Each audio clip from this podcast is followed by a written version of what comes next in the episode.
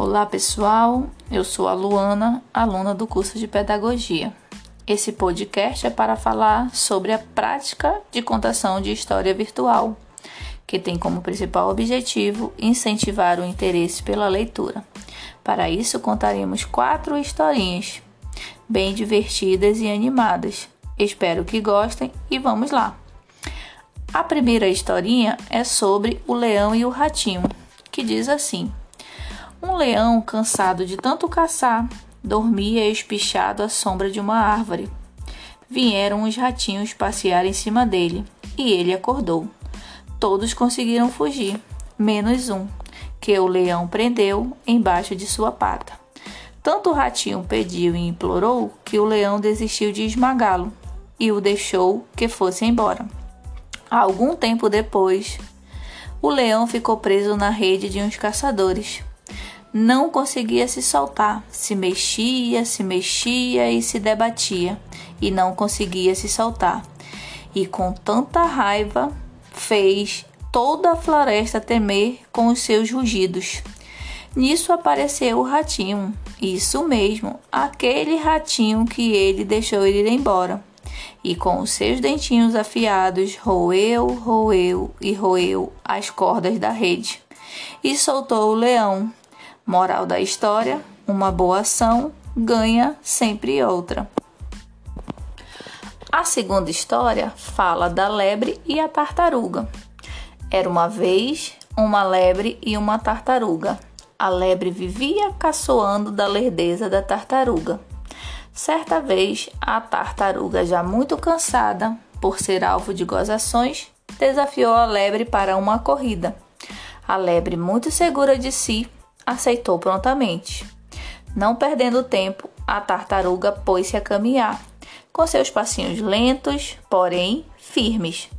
Logo, a lebre ultrapassou a adversária e, vendo que ganharia fácil, parou e resolveu cochilar. Quando acordou, não viu a tartaruga e começou a correr. Já na reta final, viu finalmente a sua adversária cruzando a linha de chegada toda sorridente. Moral da história: devagar se vai ao longe.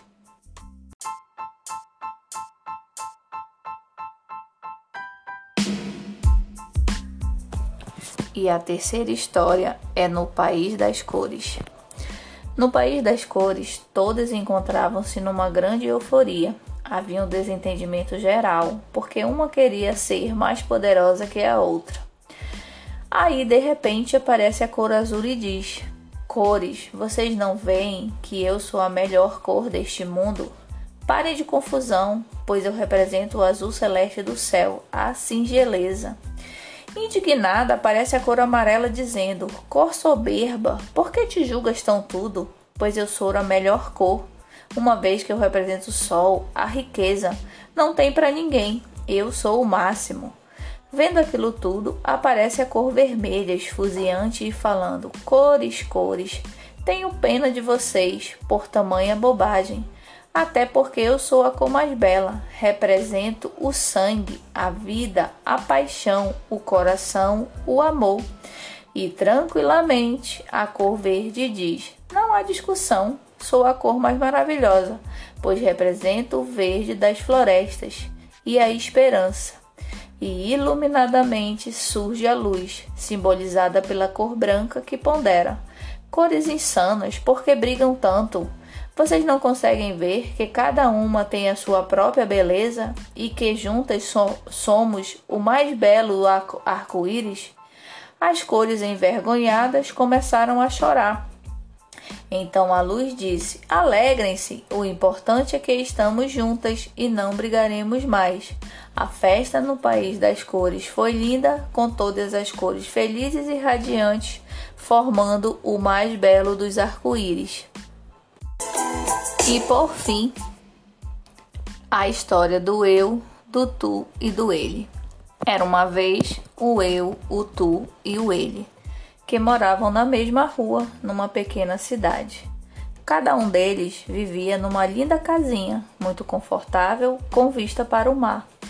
Os três tinham uma boa vida, pois nada lhes faltavam. Tinham boa comida, muitos brinquedos e uma caminha muito fofinha onde todas as noites se aconchegavam e sonhavam lindos sonhos.